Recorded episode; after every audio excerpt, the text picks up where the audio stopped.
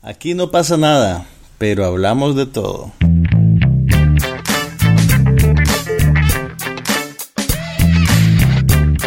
Un podcast sobre cine, TV, tecnología y todo lo demás.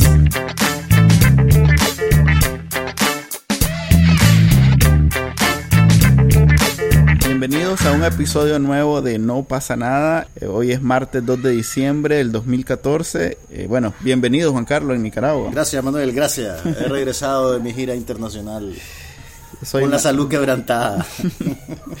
Ya, eh, bueno, hasta que vaya yo voy a poder comparar notas con todo lo que viste y comentaste en el episodio pasado. Pero empecemos entonces con, ¿qué te parece que con cine? Ya que estábamos tan atrasados del episodio. Nos pusimos al día con los Juegos del Hambre sin Sajo, parte 1.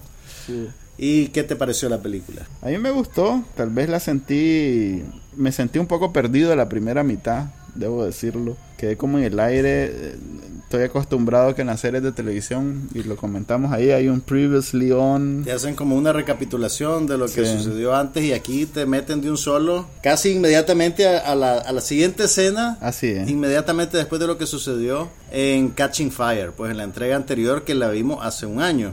Así es. Y ni yo ni vos hemos leído los libros, pues no somos realmente El acólitos publicamente. del, del- de la franquicia de los Juegos del Hambre, entonces somos, digamos, legos, por así decirlo. Yo también re- resentí un poquito al principio, sin embargo, pues en realidad no es una historia muy compleja, pues, o sea, rápidamente yo creo que agarras más o menos el ritmo y, y la línea de por dónde va la cosa. Pues la actuación sí me gustó. eh, hay algunas escenas muy, muy fuertes en términos de, de intensidad. No sé, yo soy fan de Jennifer Lawrence. J-Lo, por De- favor. no, J-Lo. Ah, sí, bueno, J-Lo. En vez de J-Lo. Ahora, no, yo, yo, creo que siempre lo mejor de lo que eleva esta franquicia, digamos, por encima de Twilight, eh, Ah, por ejemplo, es la calidad de la actuación de Jennifer Lawrence que le imprime cierta gravedad a lo que estás viendo, pues que básicamente es una fantasía pseudo revolucionaria para adolescentes, Yo pero diría- ella, ella hace que sea una cosita más, creo yo. E incluso, pues yo creo que esta película, si bien digamos es la que tiene menos acción de la serie hasta el momento, es una, esta entrega es muy claustrofóbica, es muy centrada en, en- en escenas, digamos, verbales y de confrontación, Sí. pero no necesariamente tiene la acción que tenían las, las anteriores. Sin embargo, yo creo que la actuación de Jennifer Lawrence le da un nivel bien intrigante a esta película. Y en retrospectiva creo que esta puede ser la más interesante de la serie hasta el momento. Sí. Y te voy a decir por qué. El- los personajes están codificados para que claramente distingas los buenos y los malos, ¿verdad? Los, Sí, malos, eh, eh. los malos son la oligarquía que, que dirige Panem, los buenos son, digamos, estos rebeldes que están en el Distrito 13. Sin embargo, podés percibir en esta película, en particular, ciertas pistas de que el modo operandi, digamos, o la dinámica de poder que hay dentro de los rebeldes, no necesariamente se diferencia mucho de la que tienen los oligarcas, especialmente en lo que respecta a la manipulación de los medios. Sí. Si te fijas en la película, te, te oponen, digamos, al personaje de Pita, que quedó como, como vocero, por así decirlo, del, del- de la visión del mundo según Panem, y los rebeldes le oponen a esa figura el, al personaje de Katniss.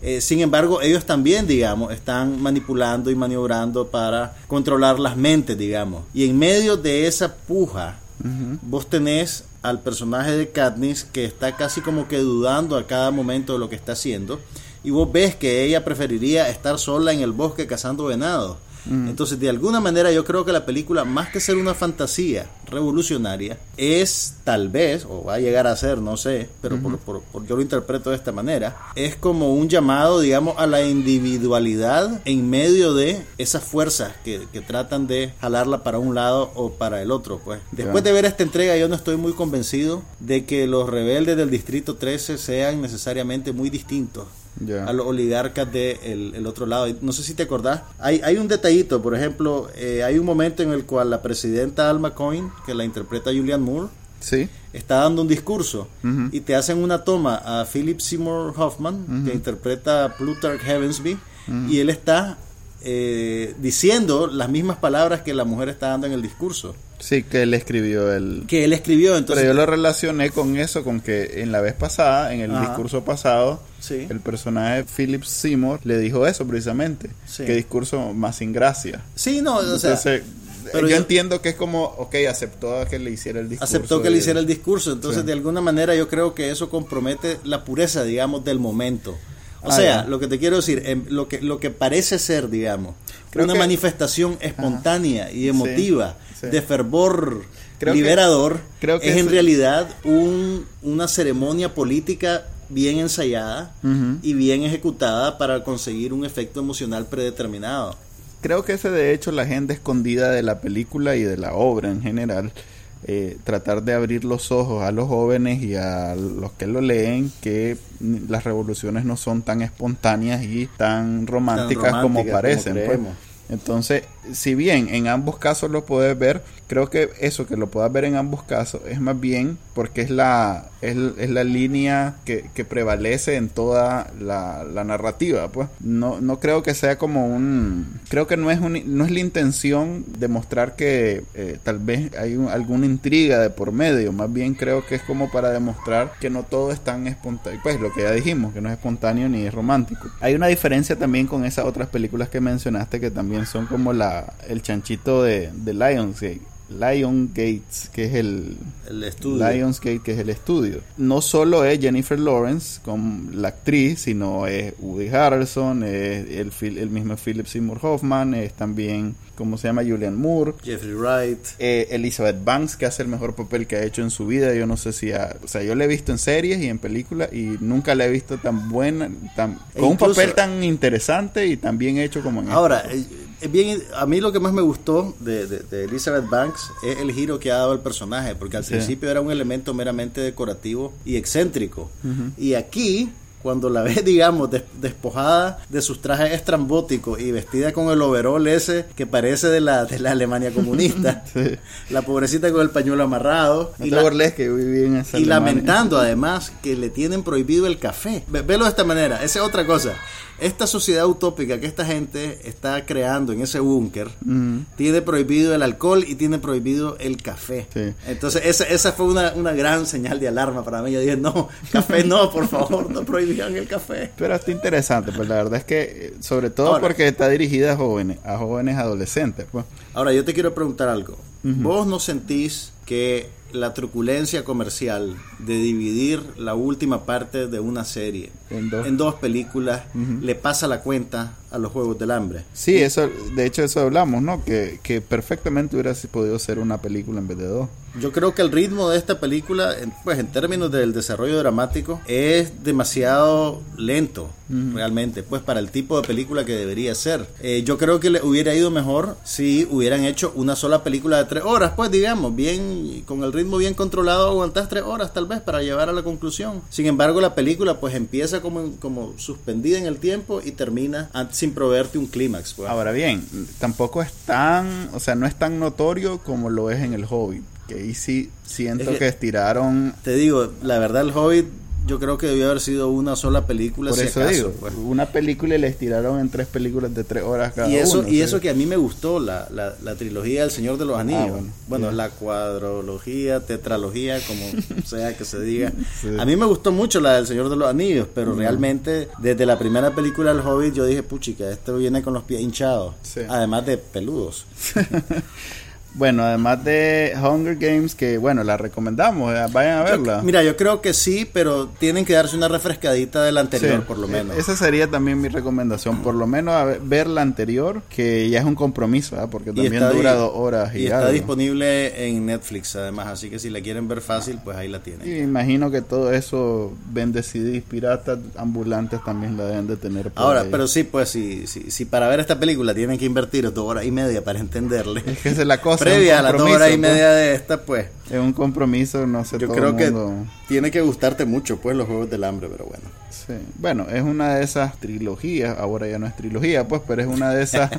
Franquicias. Ajá, Mira, ¿por qué, por, qué, ¿Por qué ahora el público, yo siento yo que la cuestión comercial se ha vuelto tan atractiva como la película misma? Entonces la gente es feliz de participar en una franquicia, como que si tuvieras acciones del estudio que la vende. No Eh. sé, tal vez es que ya estoy viejo.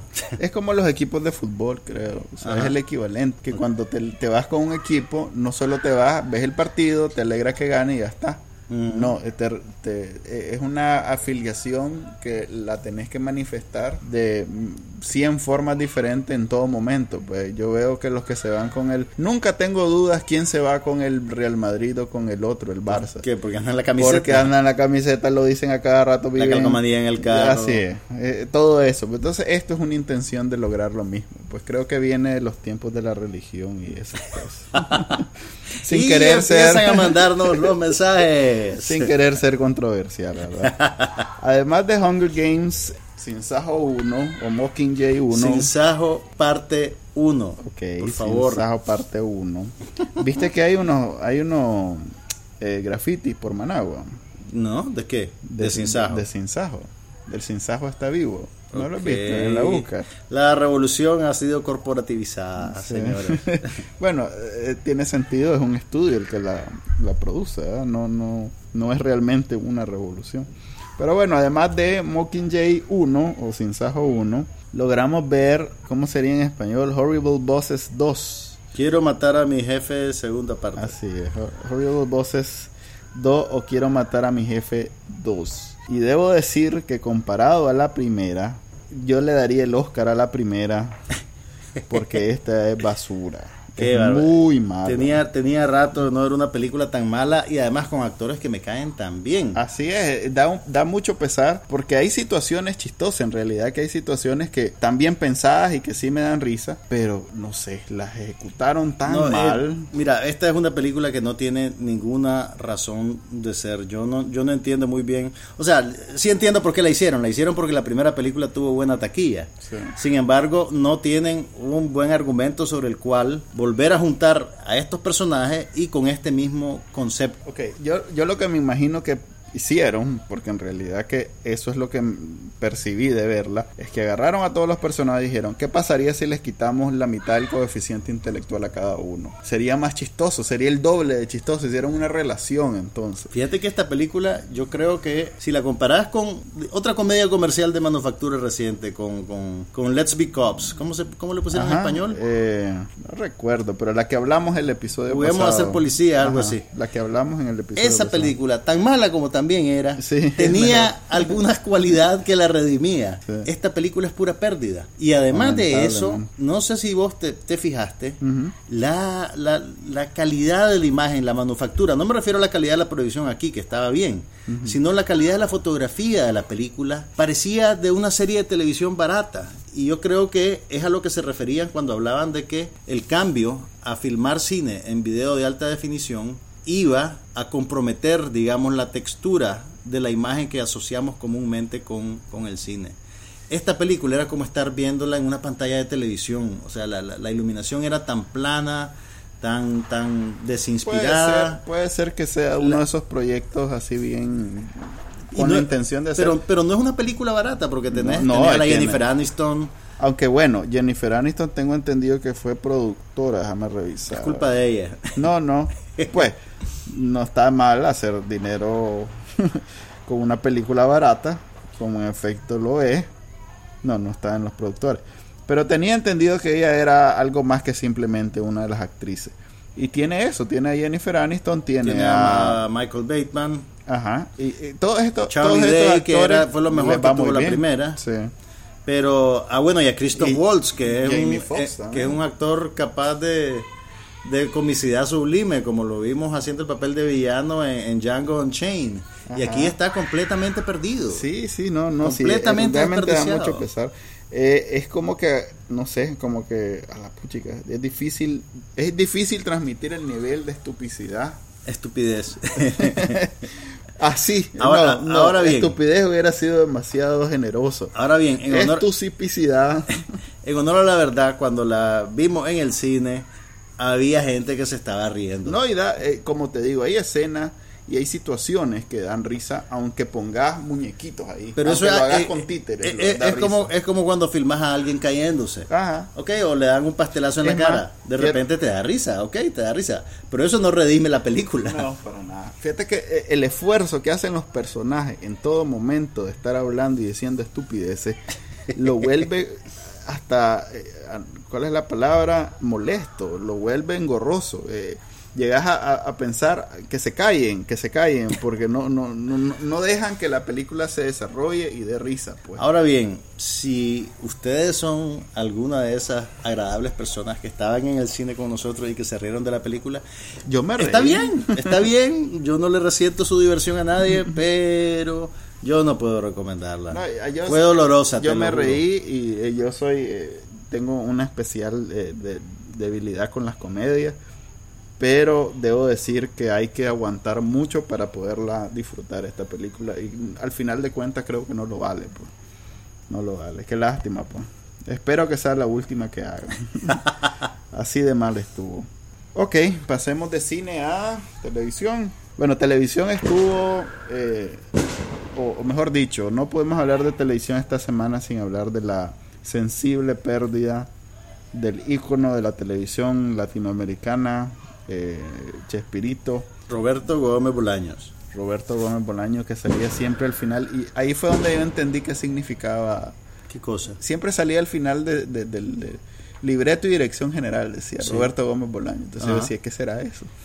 Ah, No entendía muy vos bien. aprendiste que Entonces era, ya vi que que era lo que hacía un director y un, es, un guionista. libretista y o sea, eso. Chespirito te dio eso.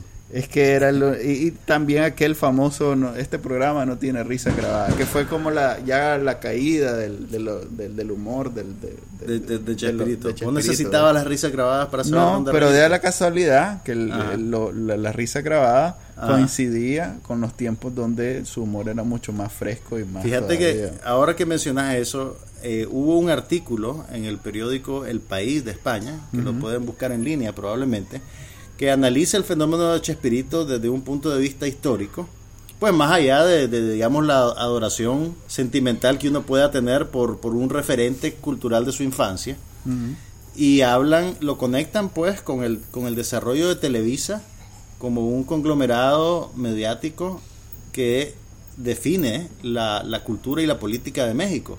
Ajá. Y mencionan que en los 80, Ujú. En la medida en que las telenovelas empezaron a ascender en popularidad, fueron desplazando a Chespirito. Eh, Chespirito en su mejor época ocupaba el horario estelar de Televisa. Y aquí aparentemente también vi una vi en Cuarto Poder que estaban hablando los más viejos que yo, Sí. que aquí a las 8 de la noche. Yo recuerdo a las 7 de la noche daban Chespirito. Yo me acuerdo antes de la revolución Ajá, ajá. que en días de semana a esa hora daban Chespirito y todo el mundo lo veía, Que es el horario estelar. que es el horario estelar. Pues bien, en México pasa, en México me imagino se, par- se, se marcó la pauta. Cuando las telenovelas se volvieron más atractivas para los anunciantes, Chespirito fue desplazado de horario.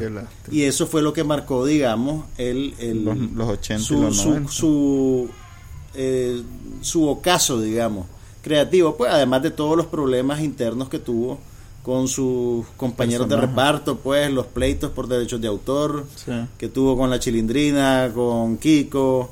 Eh, pero bueno, pues todo eso yo lo, para mí todo eso es eminentemente interesante, pues a- además del, del cariño que, le- que se le pueda tener a la, a la figura y al artista.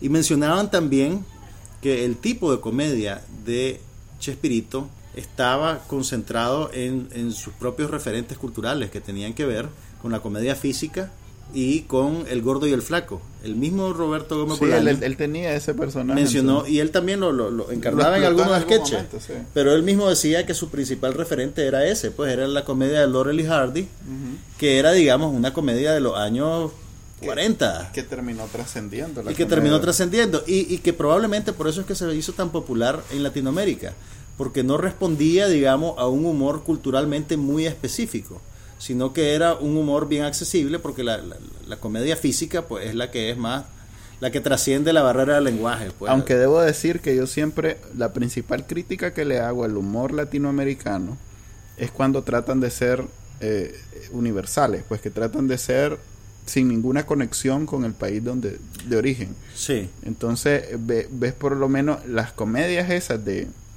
de Televisa, que ninguna ha tenido el éxito que tuvo en su momento Chespirito. Chespirito. Tal vez el que más largo ha llegado ha sido Eugenio Derbez. Y los Sí. mejores momentos de Eugenio Derbez precisamente son esas mexicanadas que haces un esfuerzo por entender y cuando las entendés te dan risa. Claro.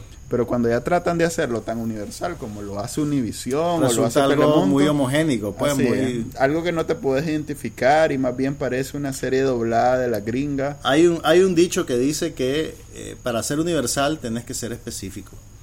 Eh, y, y- y bueno, pues Chespirito de alguna manera encontró un término medio. Sí, porque no era necesariamente eh, tan mexicano, o sea, todo el mundo se puede identificar incluso en esos tiempos. Y tenía algunos símbolos, pues, de que la torta de jamón, que Sí, no la sé torta, qué. la vecindad, todas esas vecindad, cosas eran bien, supongo, pues la verdad es que yo Sí. nunca he ido a México, pero conozco México por a través de Chespirito precisamente. Y también decía ese artículo en El País que parte del éxito de Chespirito en Latinoamérica dependía de su presencia física en los países. Eh, dicen que él giras. organizaba giras con su elenco de actores a todos los países de Latinoamérica que le ayudaba obviamente a vender e introducir y a, y a cultivar el, el- el- el, digamos la afición por sus programas. Aquí en Nicaragua creo que vinieron en el 73. Los periódicos creo que estuvieron sacando unas fotos de la visita de Chespirito y se presentó incluso en el Teatro Nacional Rubén Darío. Ya, fíjate que, bueno, quién sabe, eran otros tiempos en Nicaragua, pero yo recuerdo, o por lo menos al contrario, no podría señalar un momento eh, específico donde comencé a ver Chespirito o dejé de verlo. Siempre está ahí. Siempre, está ahí. Es, una sí. re- es, un, es, es como ese, no sé, ese cuadro, ese mueble en tu casa que nunca nadie mueve y que está desde antes que vos nacieras y que el día que lo quitan vos te das cuenta, pues. Este, igual Chespirito yo no sabría y no tiene nada que ver porque lo haya visto en, en una presentación en vivo o en un evento. Era o- parte del, del tejido cultural al que Así todos es. estábamos expuestos, pues de alguna manera. Exactamente. Y, y aún, ya viejo uno se da cuenta de lo inteligente o lo, o lo ocurrente que era, por ejemplo, el personaje del Chapulín, que era un superhéroe con tan más defectos que, que incluso un ser humano normal y corriente. pues Entonces, e- eso es bien ocurrente y en realidad bien... De hecho, fíjate que yo, yo creo que pues sus mejores personajes eran lo- sus personajes originales, el Chavo y el Chapulín. Sí. Cuando salían los otros sketches, te digo, o los otros clips, a, a mí cuando era chiquito pues no me gustaban tanto como, como esos dos. Ya, ya, ya. Sí, en realidad que sí, a mí también, sí, sí he de pensar en los mis preferidos son el Chavo y el Chapulín. También por los personajes, pues el Don Ramón, por ejemplo, se volvió un ícono incluso 20, 30 años después de haberse muerto. Tú pues. sabes que Don Ramón es un ícono en Brasil. Ah, En Brasil, Don Ramón se comió el protagonismo del, del programa. no, en, en- en- y es todo, y, y- pero te estoy hablando además de un fenómeno relativamente reciente. Te estoy hablando de los 90.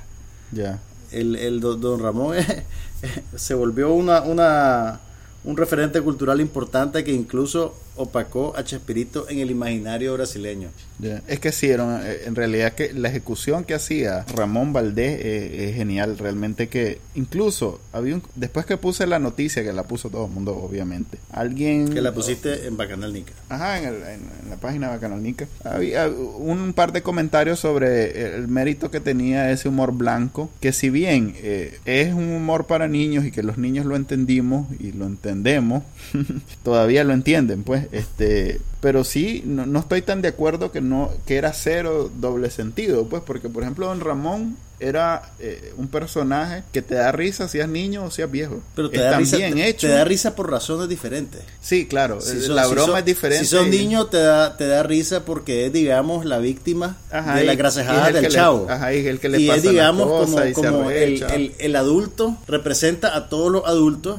Y, y- y en esa competencia el niño gana, entonces digamos que te da risa porque lo ves como el, el que redime y tu, tu condición de niño porque es un adulto inepto. Así y si sos un adulto, te risa de las otra- bromas dobles sentidos que hace, que siempre, por ejemplo, siempre que decía yo le voy al Necaxa, eran comentarios que solo como adulto le vas a entender. y- y- te da risa también puedes ver cómo eh, cataliza las vicisitudes económicas que todo Ajá. el mundo llega a sufrir en algún momento de la vida pues eh, cómo se le corría al casero por ejemplo Sí, un niño pues Barriga. tal No vez se ríe de lo básico pues Sí. pero no entiende realmente eh, digamos la- el, el ángulo tragicómico que tiene el, el personaje. O la relación que tenía con la bruja del 71, pues que es una relación que solo como adulto entiendes bien. Pues. Toda esa tensión sexual. Sí, sin- esa ten- tensión sexual sin No, resolver. bien, no bienvenida además, porque no, no necesariamente tenía una atracción por doña, ¿cómo se llamaba? Doña Clotilde. Yo creo que él estaba en negación.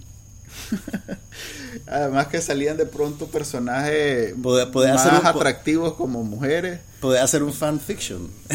Sí, no, hay una serie animada. que- 50 sombras de Doña Clotilde. Pobrecita, Doña Clotilde es uno de esos personajes que ya murió y que tampoco tuvieron tanto impacto como... No, bu- bueno, en México tuvo, tuvo, Me tuvieron- imagino, sí. Mira, todos ellos son actores que en México tuvieron una carrera eh, Sí. larga y prolífica. Sí. Lo que pasa es que nosotros pues solo los conocemos por el chavo, pues. Sí, y en realidad que en México perfectamente puedes vivir solo de ser famoso y popular en México. No necesitas del resto de Latinoamérica. Es más, el resto de latinoamericanos necesitan de México para tener una carrera realmente prolífica económicamente. Como la primera dama de México. que tiene una casa de... Fíjate que ahí no entendí muy bien esa, no la teníamos apuntada en la lista de temas, pero no entendí muy bien la, la ¿cómo se llama? La controversia Por la casa. por la casa, porque ella de, de hecho afirma, la estoy pagando y la voy a terminar de pagar Mira, quién sabe cuándo. No, es como que dice que vale... hay- el problema es que hay, hay dos casas. Primero hay un apartamento en Miami, que es el último que salió, pues, y el que ella iba a terminar de pagar en el año 2030 y pico, y que canceló la hipoteca hace como un año, pues. Ya, La casa de la controversia es, es una mansión que le llaman la Casa Blanca. sí. El problema que tiene la Casa Blanca, por lo que he leído, pues no, no sé si estoy realmente bien informado, pero por lo que entendí es lo siguiente. La Casa Blanca la construyó un contratista, una, Del- una empresa constructora que ha ganado jugosos contratos del Sí. Estado mexicano y que ganó varios contratos de cuando eh, Peña Nieto era gobernador del Estado de- de- de- de México. sí. Entonces, eh, es como una prebenda, pues, porque además la vendieron a precio irrisorio Ujú. y ella... Pero la está pagando, o sea, ella misma no, dijo ella está diciendo, lo que ella salió diciendo, Ujú. es que Televisa se la dio como, No, que- como parte de su remuneración. Bueno, la verdad es que ninguno de los dos está tan empapado del tema como para poderlo discutir, pero a mí me- lo que me llamó la atención es que si realmente ambas las propiedades fueran de ella, de ella, de ella, pues, o sea, que, que las pagó uno sobre otro, como pasa en Nicaragua, que eh, las propiedades grandes se han pagado uno sobre otro, nada de, de alquilado, ni cómo se llama, ni financiado, ni nada de eso. Ahí sí, pero ya ella aceptó que lo estaba pagando el suave y que da- con los reales que le pagaba Televisa y de las Mira, novelas. iba no, no, ajustando. ella no, no es que ella lo pagó con su salario. Televisa le dio la casa. No lo entendí muy bien. Yo vi el video y lo que entendí fue eso, que, que con los reales que ella Y el ganaba- problema, y, y- y entiendo que parte del problema también, pues, es, a ver, el hecho de que esté involucrada esta constructora y Televisa en la transacción, con las relaciones y las conexiones que tienen con Peña Nieto y su campaña, Mm. hacen que se despierte mucha suspicacia. Ah, bueno, pues al eh, respecto, eso pues. sí, eso nada, eh, eso no lo, no, eso sí lo entiendo muy bien. Pero bueno, De la hecho, verdad, una de las críticas de Chespirito, o, o mejor dicho, el único punto de vista negativo que he visto a raíz de la muerte de Chespirito ha sido precisamente eso, que ha venido a empañar todas las manifestaciones y, y- y- y le- le- marchas. digamos, ha quitado un poquito el foco de atención Que estaba en las reacciones a la masacre de Ayotzinapa de los 43 estudiantes desaparecidos. Sí. Es casi como que como que Chespirito le hizo un favor a Peña Nieto muriéndose ahorita. Porque Así le, está dando, le está dando un respiro sobre la Sí. sobre la atención de los medios, pues realmente, pero pues yo creo que esa tragedia es demasiado grande como para que quede Sí. de la alfombra. Y no tiene nada. La verdad este es que asunto. la, la pérdida de Chespirito es una, una cuestión latinoamericana. Sí, debe ser grande en México, lo- no lo dudo. Pero es una cuestión latinoamericana más que mexicana. Pues. Eh, Ahora bien, si quieren enterarse bien del asunto de la Casa Blanca de la Gaviota, los invitamos a buscar el website de Aristegui, que ahí tienen toda la información no al respecto. dudo. Bueno, ya hablamos mucho de México. y Creo que solo de televisión, solo de México vamos a ver en televisión. Hablemos de cositas rápidas. Hablemos, por ejemplo, Sons of Anarchy está en sus últimos dos capítulos. Todo el mundo lo está esperando. Es- Yo, yo no, yo no, Ah, bueno. yo no. Es la serie más brutal que ha existido en la televisión. Yo no sé cómo no la han Porque censurado. Ma- Manuel ha visto toda la serie de la televisión. No, te aseguro, el día que la llegues a ver, vas a darte cuenta que, que ni los documentales son tan Ok. pesados y grotescos como ver un capítulo, o por lo menos una temporada de Sons of Anarchy. Esta hipérbole viene por cortesía de Manuel Díaz. ¿Qué más? Eh, Manuel Díaz, proveyendo hipérbole desde 1975. 76. 76. Ok, eh, Netflix va a lanzar una serie casi tan cara como Game of Thrones que se llama Marco Polo. Marco Polo. ¿Cuándo, ¿Cuándo ponen en línea Marco Polo? En diciembre, en la, en la, en la segunda semana de diciembre, no Ya, sé pues. exactamente el día, pero sí se la compraron a, adivina quién, a Al grupo Weinstein. A Stars se la compraron. ¿A quién? A Stars. Ok, A pero, la estaba, de- pero la, estaban des- la estaba Sí, desarrollando el, el estudio de para- los Wein- el sí. grupo Weinstein, que Sí. son los fundadores de Miramax, que después se pelearon con Disney y se fueron a hacer su propia eh, operación. Esta serie aparentemente es la primera que Netflix concibe con el ojo en el mercado mundial. Así Porque, es. por ejemplo, House of Cards, con lo buena que es, es sin embargo una serie diseñada para el mercado norteamericano principalmente, pues, y para los mercados afines con, con él. Y más que, fíjate que yo pensaría, no es que intencionalmente hacen series para Estados Unidos, más bien se han dado cuenta que eh, las series que tenían tan buenas, que habían pegado en Estados Unidos, no así en Europa y Latinoamérica, que son los dos mercados con- en los que han entrado Sí. últimamente y que proyectaron muchas más eh, suscripciones de las que obtuvieron. Mira, yo me imagino que, que House of Cards debe haber funcionado por, por la figura de Kevin Spacey, pues el, el- la Pero calidad de estrella que tiene Kevin no jaló Spacey. la cantidad de suscripciones No, que pero jaló en, en, Estados en- Unidos. en Europa sí, en Latinoamérica tal vez no. no te digo que no jaló. O sea, en- en, ambos sí, pero, mercados. pero ¿sabes por qué? Porque en Europa no la distribuyó Netflix. En Europa la presentaron en cable. Ah, es cierto, es que en, Sí. Europa entraron mucho después de lo En que Europa en entraron mucho después y el, el productor de, el productor de House of Cards le vendió los derechos a Netflix para el mercado norteamericano y Latinoamérica. Ya, Pero para Europa la estaban transmitiendo por otras vías. ok. Entonces, Pero, por Marco ejemplo- Polo viene a ser eh, la respuesta a eso. Exactamente, exactamente. Porque es en Italia, en Kazajstán. En. Asia, en- entonces te cubre todos esos mercados. Y si lo comparas, por ejemplo, eh, Orange is the New Black, que es el otro gran éxito de Netflix, yo me imagino que venderla en Latinoamérica debe ser bien difícil. Sí. No tiene estrellas reconocibles, es, Es un una drama trama tampoco eh, muy es una, relacionada. Tiene un tono particular entre comedia y drama que no sé qué tan bien Sí. se traduzca, digamos, a, a- a la sensibilidad latinoamericana. En cambio, Marco Polo yo creo que va más por la línea de una eh, serie de aventuras, de una cuestión histórica, que yo creo que es más fácil de venderse en estos mercados. Y además, como Además, tienen, tienen la experiencia de Game of Thrones que, que le ha ido muy bien a nivel global. Entonces están como montándose en eso. Por eso todo el mundo le llama Marco Polo como el Game of Thrones de Netflix. Además de por lo caro que es, que además es, es una pelicu- es una serie, perdón, de, de espadas y reyes acción y, y- esas cosas. O sea, no, no, no, no hay modernidad en lo absoluto. Hay más bien magia y... y hay elementos mitología. sobrenaturales. Yo pensaría que sí, pues, No porque sé. vi un, en, el, en el trailer. Ajá. Ah, bueno, y hay mucho sexo también. Ah. Eso Game of Thrones es como bien especial. Bueno, también HBO, te, te acordás de la serie de Roma, ¿verdad? Que solo hubo dos Sí, temporadas. sí. Que era, pues, digamos, Es una serie histórica, pero que en realidad funcionaba como una telenovela y tenía Sí. acción, tenía crímenes, tenía un montón de sexo gráfico. Sí. Estaba por esa misma línea Bueno, Spartacus de Stars creo que es el otro ejemplo. Pero de esa, pero esa ya va tirándose más ya. Esa ya, esa, eso ya es la changoneta de 300. pues. Fíjate que eso no. ya, ya lo veo yo poco Hasta serio. 300 yo lo veo mucho más bien, bien hecho que... eh, yo Ya. veo como Spartacus dijeron, a ver, ¿qué es lo que hace pegar Game of Thrones? Eh, Sexo y sangre. Sexo y sangre, sí. Hagamos una, una serie con solo esas dos cosas. Yo creo que tal vez yo ya estoy muy viejo, pero ya eso lo veo poco serio, brother. Sí, no, no, igual no les pegó tampoco. Pero de bueno. hecho, de Stars lo único bueno que han sacado ha sido Boss, la primera temporada, que sí, insisto. Que también es la mejor serie de todos los tiempos. Es la mejor serie, por lo menos la de... ¿Y cuándo va a haber un deathmatch entre Sons of Anarchy y Boss? Son dos géneros totalmente diferentes. Por cierto, eh, Sutter, que es el creador de Sons of Anarchy, ya tiene serie nueva también en FX. Eh, es precisamente de esos tiempos, de, de- de así, de la Media o mitología, de la... ¿Cómo se llama? ¿De qué va? Eh, no sé qué, Bastard, eh, el que mata las... Ok, Sutter tiene esa nueva serie que, que, va a empezar hasta que termine Sons of Anarchy y que también va a ser en FX. Así que para los que les gustó Sons, eh, me imagino que les va a también gustar esta nueva serie. Todas las series también están terminando el año con unos cliffhanger ahí este, interesantes. Por lo menos Walking Dead terminó así.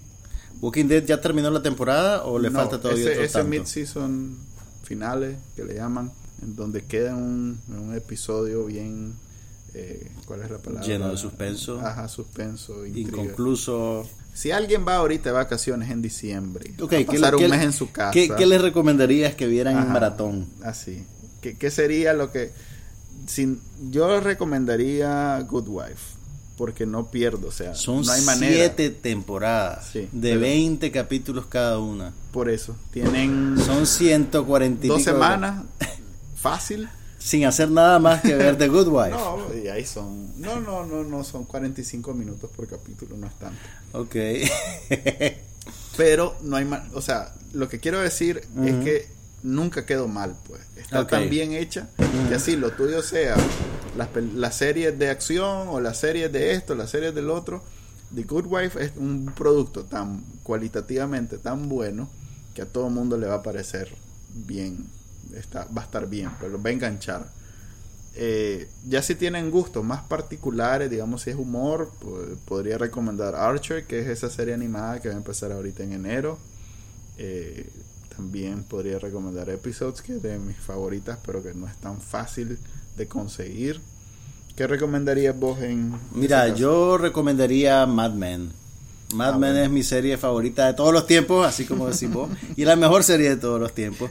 Y además que el año que viene ya lanzan el- la última tanda de capítulos de la serie, que es básicamente, digamos, la segunda parte de la última temporada, así como están haciendo con las películas de la franquicia. Sí. Eh, después de lo que hicieron con Breaking Bad, parece que ahora esa va a ser la pauta para cerrar series largas. Pero igual estamos hablando de cinco temporadas, ¿verdad? Estamos hablando de cinco temporadas de 10 capítulos, 11 capítulos Sí, cada uno. son 11 bien, bien, bien densos, pues no es aquella... No es un Es cap- mi, es mi recomendación. Ok, Es mi si recomendación. tuviéramos que recomendar algo corto, algo de... Ok, un par, algo tres, corto. cuatro, cuatro capítulos. Algo corto, yo les recomendaría que vieran Orphan Black. Ajá. Una serie de ciencia ficción y suspenso producida Sí. por la BBC. En Netflix está disponible la primera temporada.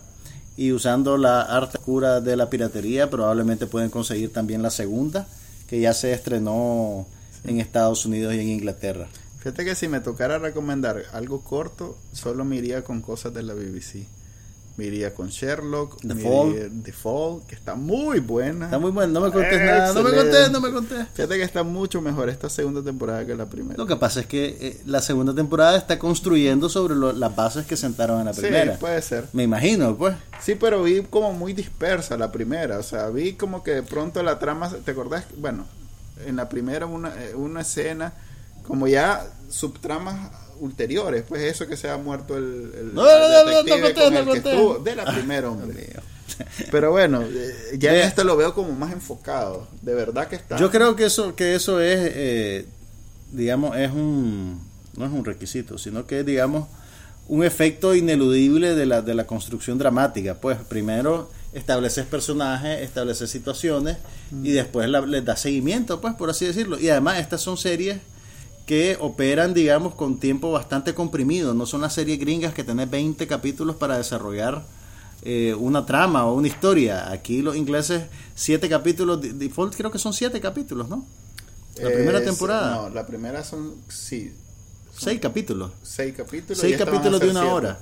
Esta van a ser siete. Entonces es, es otro tipo de ejercicio narrativo, pues, y, y además otro ritmo. Y Sherlock igual. O sea, Sí, Sherlock son tres capítulos por temporada. Cada Pero capítulo de hora y media. Cada sí. capítulo es como una película. Así es, son bien largos, pero eh, están muy bien hechos. O sea, vale la pena verlo. No conozco a nadie que no haya visto Sherlock y no se haya quedado emocionado con la, con la forma en que, sobre todo los ingleses, porque no me imaginaría que. Y ya, ya confirmaron, por lo menos, Cumberbatch. Cumberbatch. Cumberbatch. Cumberbatch ya confirmó que va a la siguiente temporada, la cuarta. Yay. La tercera no estuvo tan buena, debo decir. Sobre todo porque dejaron la segunda como el final Yo no he pasado la primera realmente, pero, pero está en la Ah. lista, está en la lista. Qué, qué horrible todo lo que hablaba. Eh, no lo he hecho todavía, pero próximamente. Porque tengo que, no sé, Porque ¿qué trabajar, decirte? trabajar. Uy, qué horrible esto. sí, es horrible realmente. Hablemos de Star, Wars. el- los 88 segundos más Ma- llenos de geeks y nerds que ha habido en los últimos 30 años. Ok, primero tu primera reacción, ¿qué te pareció? Pues fue demasiada información como para poderlo asimilar. La ¿Qué? es que Demasiado, pero si son 86 segundos. No, 88. Y cada segundo es un cuadro diferente, totalmente diferente del otro. O sea, no hay una secuencia, de- no hay una escena. Pues Mira. Es como prrr, aquí van 88 Ok, cuadros diferentes. No hay, digamos, narrativa en el trailer. Pues no, No, son no esos hay. trailers que te explican la trama, te dicen Así qué va a pasar y hasta te revelan el giro principal. Y te el- intuye y te, y te sugieren la conclusión. Así es. Eh, que el son, muchacho se queda con la muchacha. son Es impresiones, digamos, de diferentes es. momentos. Muy al estilo de. J.J. Abrams. No hay nada que entender. Nada. Es más, hicieron un... ¿Viste el, el, el- el- La sátira. la sátira que hicieron el trailer si lo hubiera hecho George, George Lucas, sí. Pero mira, eh, a ver, Ese es un buen golpe porque en realidad que las tres después, las, las, las tres prequels de George Lucas dejaron mucho que decir. yo creo que son, son, yo creo que este, este teaser Ajá. que están lanzando ahorita, pues bueno, primero es para crear expectativa y aprovechar las vacaciones de Thanksgiving, que en Estados Unidos Para no dejar, evento, ¿verdad? sí, y, no quedarse y callado. ser en materia eso. de conversación, ¿verdad? Así es. Pero también eh, le sirve a J.J. Abrams para anunciar que esta no va a ser como la trilogía de George Lucas. Que ya todo el mundo se le esperaba por lo que hizo con Star Trek. Sí, pero a, a esto voy yo. Yo creo que el récord de J.J. Abrams es bastante inestable. Ajá. Eh, a mí me parece que la segunda película de Star Trek fue no, no fue nada bueno. Ajá. Mira, acordate eh, que por cierto es la película en la que reviven el personaje de Khan. Pero la manera en que la película estaba hecha, pues yo creo que era un producto eh, era un producto cínico. Ya. Y que no solo era cínico, sino que apelaba, digamos, a los acólitos de la franquicia en detrimento de la misma calidad narrativa de la película. Fíjate que percibí lo contrario totalmente. Acordate de cómo introducen al personaje de Khan en la película. Eh, nadie lo conoce realmente. Sí. O sea, ninguno de los personajes que comparten el filme con él lo conocen. Pero el tono de la introducción, la manera en que el hombre grita su nombre, trasciende, digamos, a los límites narrativos de la película y funciona únicamente si vos ya sabes que existe una franquicia anterior, que había un personaje que se llamaba Khan y que este personaje que se llamaba Khan era el perverso más grande de toda la galaxia. Entonces, eh, yo creo que eso era, eso fue un descuido bien grande. Ya. Y, y- y no sé, pues yo siento que la primera, del, la primera de la era J.J. Abrams, yo creo que era un buen esfuerzo por reformular Star Trek. Y la segunda me pareció un, un- ta- tan, tan desafortunada como afortunada la primera. Ya. Entonces yo que, pues espero que haya aprendido de, de- esa experiencia, porque incluso pues él hizo un- en una entrevista que leí que le, que le hicieron, él, él- él reconoció eso, pues que, que, Que no le fue tan bien. que no había calculado bien el, ese, el tono de esta, de esta segunda parte de Star Trek. Entonces hay que ver cómo le va pues con esta, con esta otra franquicia. Pues yo pienso, va, va a estar complicado este 2015 realmente con la con la entrega de DC Comics, Marvel y ahora Guerras de la Galaxia. Eh, vamos a ver si Fox se anima a hacer un X-Men también. Eh, Pues ya, ten- tendrían que estarlo haciendo. Sí, tendrían en este momento. O sea que Ya Fox, tendrían que estar filmando Fox lo va a ver pasar todo eso. Va a ser un pleito entre Warner Brothers y Disney, porque Marvel es Disney. ¿Cuándo se estrena esta película de la Guerra de la Galaxia? No tengo idea, supongo que mayo. No, Debe ser no, creo- blockbuster creo de verano. para Navidad del año que viene. Ah, pues sí, tenés razón, 18 de diciembre del 2015. Estamos El a- episodio 7 de la Guerra de la Galaxia se estrena básicamente dentro de un año. Sí, fíjate que más de un año, ni siquiera un año. Qué Así que vamos a tener tiempo para seguir analizando este minuto 30 segundos. Sí, sobre todo porque no explica absolutamente nada. Todo el mundo se agarró del, del sable de, de luz con, con, ¿cómo se llama? Con, con, con dos rayitos sí. en la empuñadura. sí. Sí. A mí lo que más me llamó la atención fue el mutante de Artudito que corre sobre una esfera. Ah, que, que da vuelta. ¿Quién sabe? Para que veas mi grado, el grado de seriedad con el cual estoy Fíjate que lo que más me gusta a mí de analizando la- la de la galaxia. curiosamente lo que más me gusta a mí o, o una de las cosas que más me llaman la atención de las películas del, de George Lucas pues porque también Indiana Jones es la banda sonora este vamos a ver qué, qué banda Ok, la, sonora la vamos a usar. música que están usando en este trailer es la misma música Sí. de John Williams del 77. sí pero no estoy estoy seguro que no va a ser la, la banda sonora de la nueva de la nueva Star Wars pues entonces vamos a ver porque eso sí nunca nunca falló Nunca falló. nunca falló porque No. siempre fue una banda sonora que puchica Ahora, sí, pero si, si llegara a descartar ese tema, verías a los aldeanos con antorchas Ah, y sí. trinchantes, pues, o sea, eso, eso es una cosa que no- de la cual no puedes prescindir realmente. Sí. Es como que me digas que no va a salir el, pero el igual Stormtrooper, pues. igual sale en la en la en las eh, secuelas del- de los episodios que hizo George Lucas pues que son precuelas en realidad si bien usaban este no sé en realidad si usaban las canciones originales Yo creo que usaban el tema para la entrada. sí pero introdujeron Usaban el tema para la entrada y en el resto de la película pues tenían ya una partitura Así es. original distinta. Pero nunca fue tan memorable como no como el no tema original. a mí el, el de la el del primero de la precuela el, el del el- ay, Yo no excelente yo no, lo anduve de tono y todo o sea es más me gustó mucho más sí, me gustó mucho más la música que la película la verdad no me acuerdo de la música de las precuelas. De hecho, quiero olvidar las precuelas. Cerremos televisión, cine y hablemos entonces un poco de tecnología. Está de moda poner en el muro de Facebook de los usuarios un poquito menos entendidos en el tema un contrato, podemos llamarle contrato. No, yo creo que puedes decir un texto, una declaración. Ajá, una declaración, una declaración- legal o con Bueno, intención no, no de es una, ser legal. no es una declaración legal. Con la es una declaración en la cual vos manifestás que sos el dueño absoluto de toda la información que has puesto en Facebook y que la revisión a los términos que Facebook está ejecutando a partir creo que de- de- de- El primero- del primero de enero del 2015 Sí. no digamos menoscaba tus derechos sobre tu información. Cuando yo veo eso me lleno de ternura porque realmente eh, bueno es, es bonito ver que la gente sea celosa de su información. Sin embargo ese tipo de textos no tiene ningún carácter vinculante legalmente. Desde que ustedes abrieron una cuenta en Facebook y le dieron estoy de acuerdo con los términos Así a priori estás de acuerdo con reformas como esta.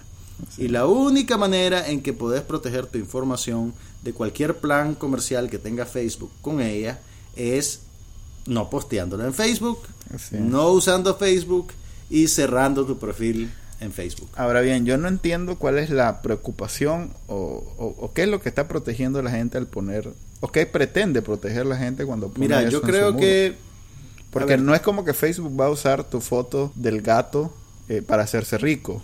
No es ese el caso. Mira, yo creo que lo, lo- lo que tenemos aquí es un problema de comunicación. no, mira, ok, pasa, pasan dos cosas, creo yo. Primero, la relación que tiene la gente con Facebook está teñida por la manera en que sus perfiles en Facebook se vuelven una extensión de su personalidad, ¿verdad? Entonces, obviamente vos tenés un sentido propietario sobre tu personalidad y sobre las fotos familiares que pones en Facebook y, y la- lo- los versos, los comentarios, las opiniones y, y- y todo lo que básicamente usas en Facebook para definirte. Eh, sin embargo, yo creo que la gente no está completamente consciente de que el Facebook es una aplicación comercial y que monetiza toda esa información que vos le das voluntariamente. Pero bueno, Entonces hay, hay algo, o sea, hay algo emocional, hay una reacción emocional de la gente que no está en sintonía, digamos, Pero con la dinámica comercial que permite que el software este exista. Facebook vive de primero de, de- de lo que juega en bolsa. O sea, lo que invierte la gente al comprar las acciones. De eso es por mucho lo, que- lo que más dinero le da hasta este momento. Pero lo siguiente es eh, el dinero que está generando a través de la publicidad. Y en Nicaragua misma hay muchas marcas que están Que invirtiendo usan dinero para... para eso, para para, la publicidad. Entonces, ahí eh, no tiene nada que ver con, con las fotos del gato que subo yo, pues.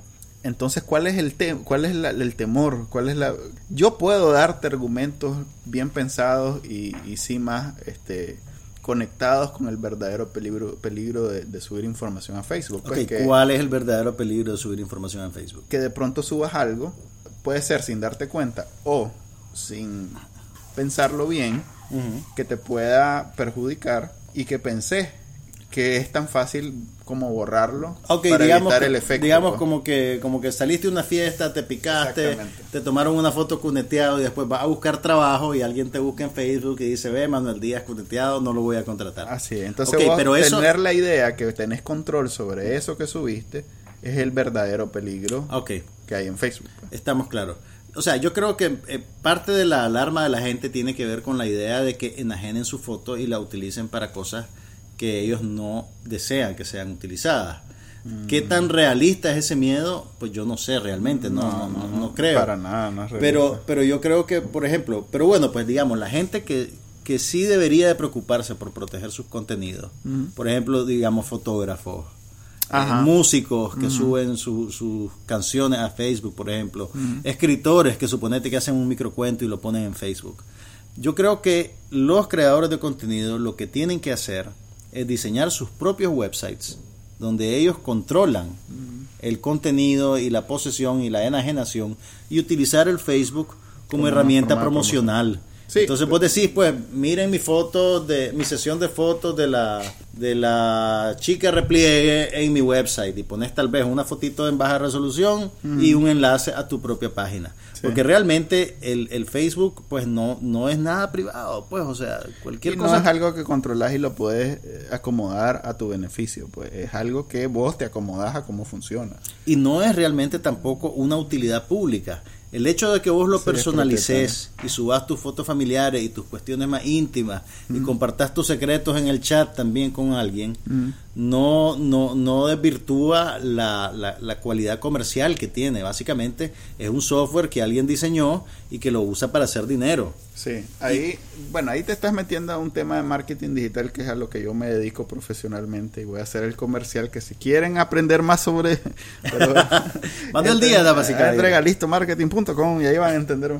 Pero... Eh, más allá de eso, que, no, que el usuario promedio no está pensando en usar Facebook, o los que están poniendo esa información, no, no lo están usando realmente para promocionar sus productos o servicios. Son personas normales que creen que, que un tienen alguna, alguna propiedad sobre Facebook y que eh, hay una lucha entre lo que quiere la empresa esta y lo que la gente cree, ellos poseen, que ellos creen poseer en su perfil, que en realidad nada de lo que está en Facebook es de uno mismo. Desde el momento que lo subí, está en un servidor, está, lo está subiendo. Es como que le estés dando en USB una copia de tu, foto a alguien. A alguien y esa persona. Y a alguien que no conoces y no sabes qué va a hacer con Exactamente. Entonces, el problema es pensar, es más, vos podés borrar de tu perfil todo lo que subí y en realidad lo que estás haciendo es que Facebook te, te está ocultando a vos y a los demás, pues tampoco es como que solo a vos y a los demás la información. Pero la información, queda en sus ahí queda, ahí sí, ahí queda porque les sirve a ellos para entender mejor cómo servirte la publicidad, cómo funcionan las aplicaciones. O sea, Facebook no va a usar sus fotos para hacer un rótulo de carretera aquí en Nicaragua. No, no, ese no es el, verdadero peligro. El verdadero peligro. ¿Cuál es el verdadero peligro? El verdadero peligro es eso, pues que querrás tener control sobre lo que subís a Facebook, pero en realidad no lo tenés.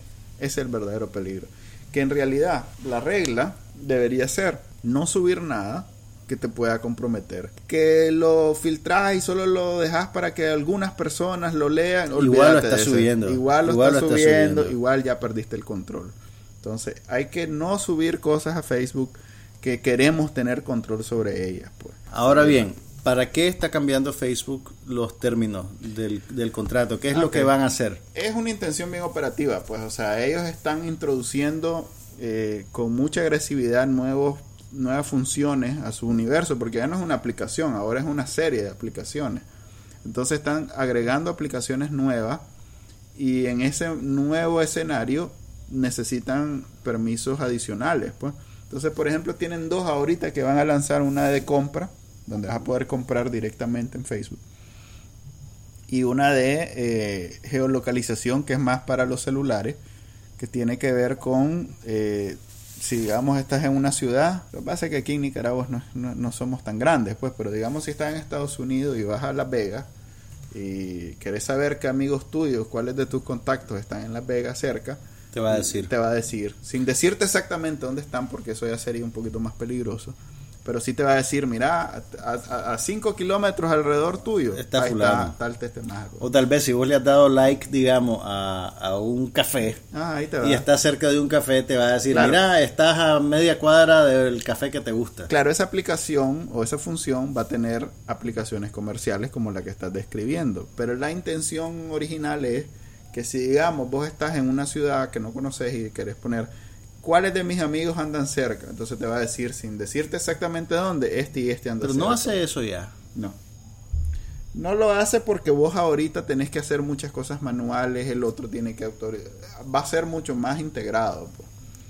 Eh, va a ser como automático. Pues que digamos, ahorita estamos sentados aquí, si alguien anda cerca de las colinas, de pronto le va a aparecer, ¡pling! Mira, anda tal persona cerca de las colinas. O sea que si no quieren que eso pase con ustedes, empiecen a cerrar ya el perfil de Facebook. Así es. Bueno, es eh, parte del nuevo status quo. Pues la verdad es que hace cinco años nadie se imaginaba que el GPS iba a ser tan omnipresente. Pues ahora, ¿quién no tiene acceso a un satélite? Pues, bueno, este fue el episodio del día de hoy. Quiero agradecerles eh, esa semana en que no transmitimos, no grabamos y que aún así están pendientes tenemos una, una core audience de más o menos mil, entre mil y cien. Ahí les voy a dejar el número. Y cada día somos más. gracias por escucharnos. Gracias por escucharnos. Este, nos vemos la otra semana. No sé si vamos a darnos de, vacaciones en, eventualmente en diciembre. Pero la próxima semana sí, sí, vamos a estar aquí. Eh, bueno, mucho gusto. Mi nombre es Manuel Díaz. Y Juan Carlos Arpie. Y nos vemos la otra semana.